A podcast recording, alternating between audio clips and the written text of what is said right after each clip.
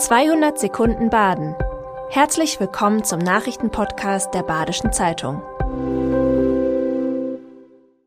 Die Nachrichten am Dienstag, den 26. September.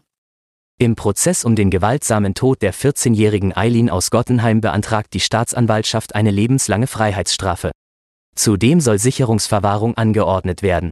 Der Beschuldigte ist unter anderem wegen Mordes, versuchter Vergewaltigung mit Todesfolge und Nötigung angeklagt. Das Mädchen und der Mann kannten sich aus stark sexualisierten Chats in sozialen Netzwerken und einem Online-Spiel. Der Täter sei besonders gleichgültig und ignorant. Wenn es um die Befriedigung seiner sexuellen Bedürfnisse ginge, sei der Tod seines Opfers dem Angeklagten völlig gleichgültig.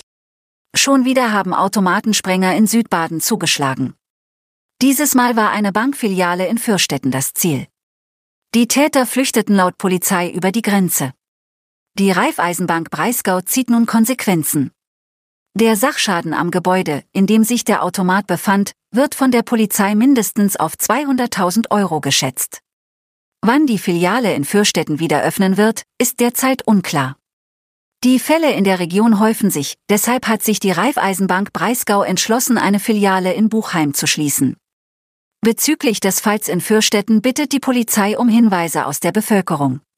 Aus Karstadt wird auch in Lörrach Galeria. Mit dem Namenswechsel geht eine Modernisierung des Kaufhauses im Zentrum einher. Aus Sicht der Lörracher Filiale ist die Krise des Konzerns überwunden. Der Handelskonzern Galeria Karstadt Kaufhof investiert in Lörrach kräftig. Im März hatte dieser noch 42 Filialen geschlossen. Beim Umbau soll vor allem die Ladenfläche offener gestaltet werden.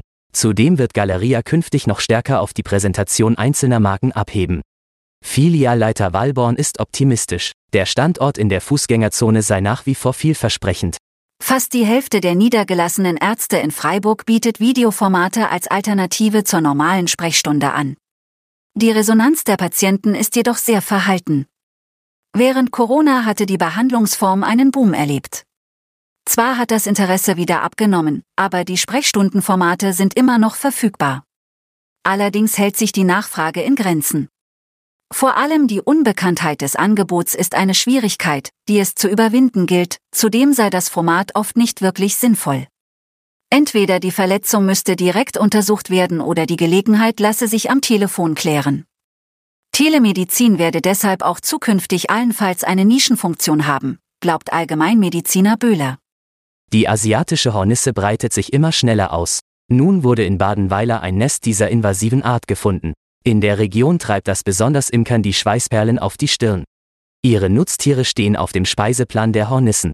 Die asiatische Hornisse wird als invasive und unerwünschte Art eingestuft. Das Landesamt stellt eine interaktive Karte zur Überwachung der Insekten bereit.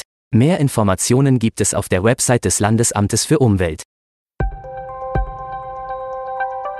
Das war 200 Sekunden Baden. Immer montags bis freitags ab 6.30 Uhr. Aktuelle Nachrichten rund um die Uhr gibt's auf der Website der Badischen Zeitung badische-zeitung.de.